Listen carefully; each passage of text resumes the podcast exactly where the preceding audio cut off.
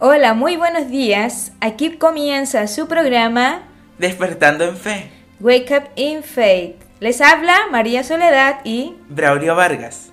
Hoy en nuestro tercer episodio vamos a hablar sobre la tercera epifanía, las bodas de Caná.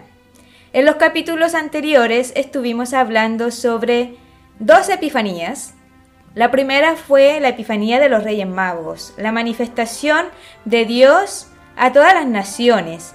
Después hablamos de la epifanía en el bautismo del Señor, la manifestación a los judíos. Y hoy pues nos corresponde esta tercera manifestación que nos habla de las bodas de Caná. En el segundo domingo después de Navidad se celebra la tercera epifanía del Señor con las bodas de Caná. En ella se produce la conversión del agua en vino durante la boda a petición de María. La manifestación de Jesús como Cristos a sus discípulos y el inicio de su vida pública según narra el Evangelio de Juan en el capítulo 2. El Evangelio de las bodas de Caná se proclamaba cada año el domingo después del bautismo. En nuestros días se leen los evangelios que profundizan con el tema de la revelación de la identidad de Jesús como epílogo de la Epifanía. En el ciclo A, el testimonio de Juan Bautista. Este es el Cordero de Dios que quita el pecado del mundo. En el ciclo B, que corresponde a este año, narra la continuación de ese evangelio con el primer relato de vocación de los discípulos. En el ciclo C, las bodas de Caná donde Jesús comenzó sus signos, manifestó su gloria y creció la fe de sus discípulos en él. Para comprender mejor, vamos a leer el Santo Evangelio correspondiente a esta Epifanía. Evangelio según San Juan, capítulo 2 del 1 al 11. Tres días después se celebraba una boda en Caná de Galilea. Allí estaba la madre de Jesús, también Jesús y sus discípulos Estaban invitados a la boda. Se acabó el vino y la madre de Jesús le dice, no tienen vino. Jesús le responde, ¿qué quieres de mí, mujer? Aún no ha llegado mi hora. La madre dice a los que servían, hagan lo que él les diga. Había allí seis tinajas de piedra destinadas a los ritos de purificación de los judíos, con una capacidad de 70 a 100 litros cada una. Jesús les dice, llenen de agua las tinajas. Las llenaron hasta el borde.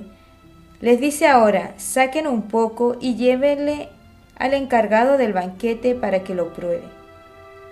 Se lo llevaron. Cuando el encargado del banquete probó el agua convertida en vino, sin saber de dónde procedía, aunque los servidores que habían Sacado el agua, lo sabían, se dirige al novio y le dice, todo el mundo sirve primero el mejor vino, y cuando los convidados están algo bebidos, saca el peor. Tú en cambio has guardado hasta ahora el vino mejor. En Caná de Galilea hizo Jesús esta primera señal, manifestó su gloria, y creyeron en él los discípulos. Después bajó a Cafarnaúm con su madre. Palabra del Señor. Gloria a ti, Señor Jesús. Tradicionalmente se ve como el signo de la nueva alianza. La ley, como el agua, era insipida sin sabor, sin alegría con el vino, que lo reconocemos por el símbolo de la sangre. Llega esa nueva revelación, ese estar contento necesario para el hombre en su vida esa transformación de lo viejo en nuevo. Cuando el mayordomo prueba el vino convertido, sorprendido por la calidad del mismo, le dice al esposo que nadie pone el vino mejor tras el vino peor, sino al contrario. Espera que los convidados, ebrios por el buen vino, no sean capaces de distinguir ese segundo que es inferior. María dice a los sirvientes, haced lo que Él les diga.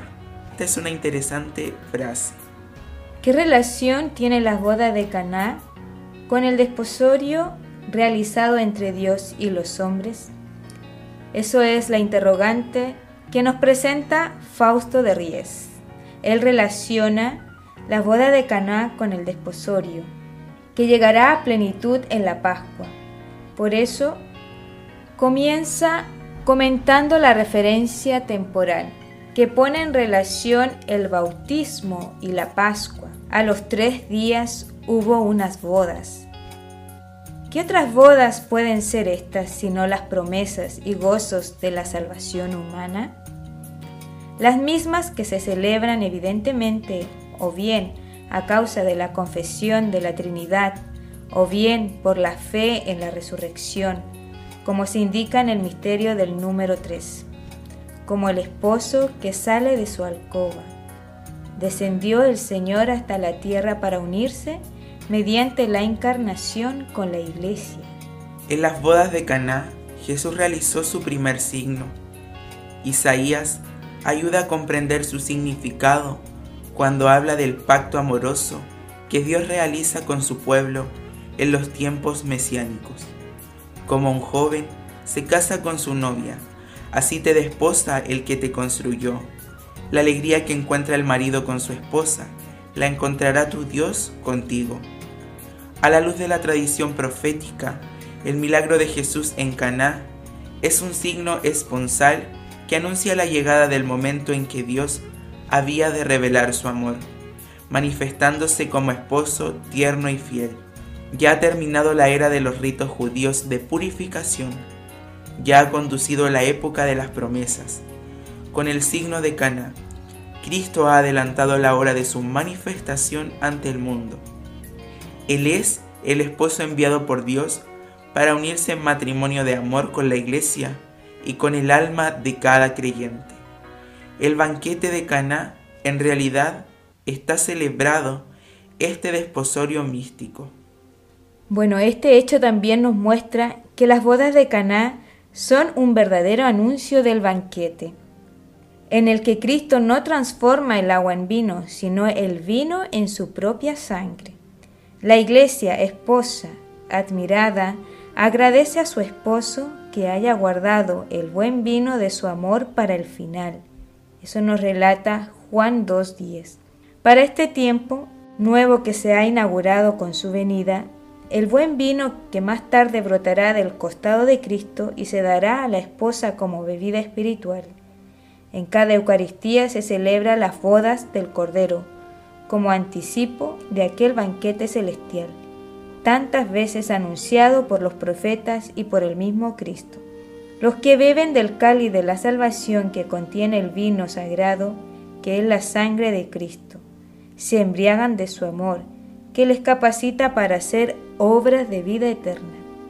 ¿Qué se anuncia a través de este milagro de Jesús?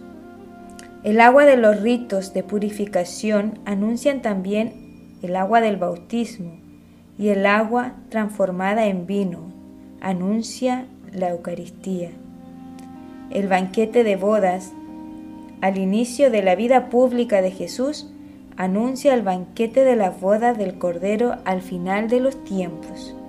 La referencia a la hora de Jesús anuncia la cruz.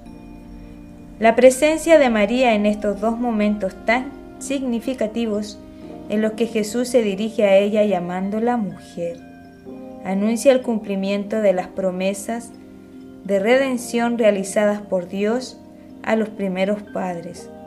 Como vemos, ninguna palabra, ningún gesto es casual en esta narración. Los principales protagonistas vemos que son Jesús y María. Jesús, ¿verdad? Que se da a conocer y en que los discípulos pues también ahí creen verdaderamente en Él. Y María también como madre, como intercesora. Y Jesús no hace oídos sordos también a esta petición de María, sino que más bien Él hace lo que ella le pide. Entonces este milagro también se realiza por medio de la intercesión de nuestra Madre.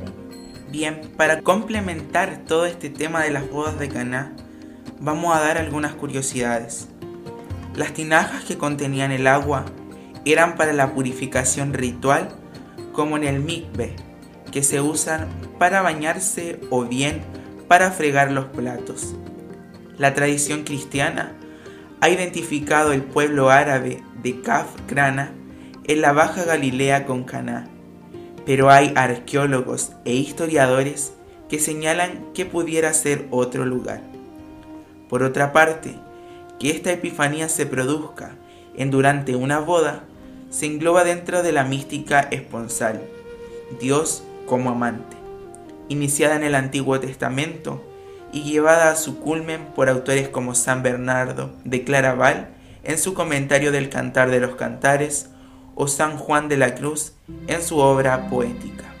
Bueno, y cerrando este programa, meditemos en nosotros cómo reflejamos este milagro de Jesús en nuestra vida, cómo también María puede interceder hoy en nosotros, ¿verdad?, cuando acudimos a ella, y también cuál es el anuncio que Dios nos hace a cada uno de nosotros, cómo respondemos. Tenemos esa fe también como los discípulos.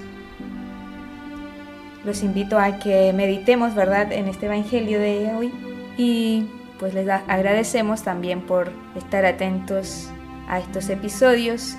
Que el Señor los bendiga, que tengan un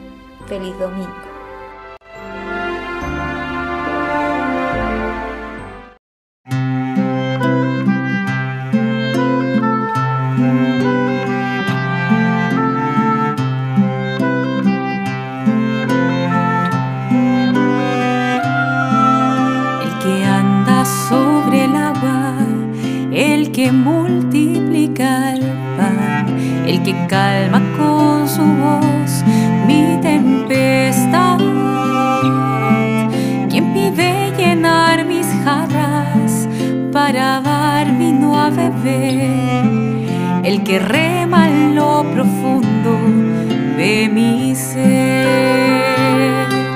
Es palabra que alimenta, es la brisa que me alienta es la vida, es el camino, es la verdad,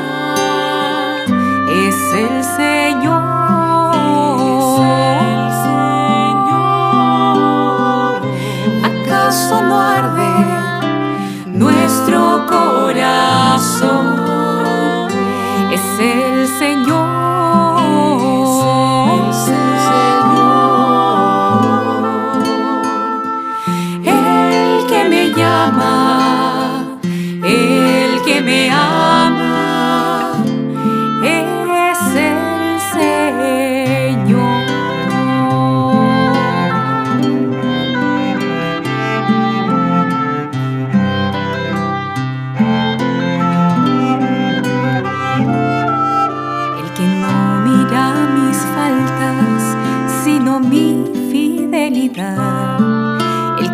Hace roca en mi debilidad.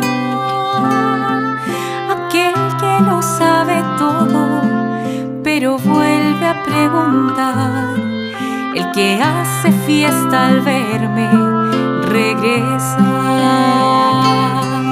Es el fuego que me quema, es el gozo que me llena es la fuerza que yo no puedo explicar. Es el Señor.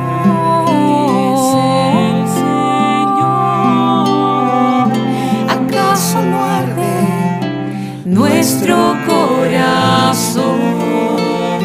Es el Señor.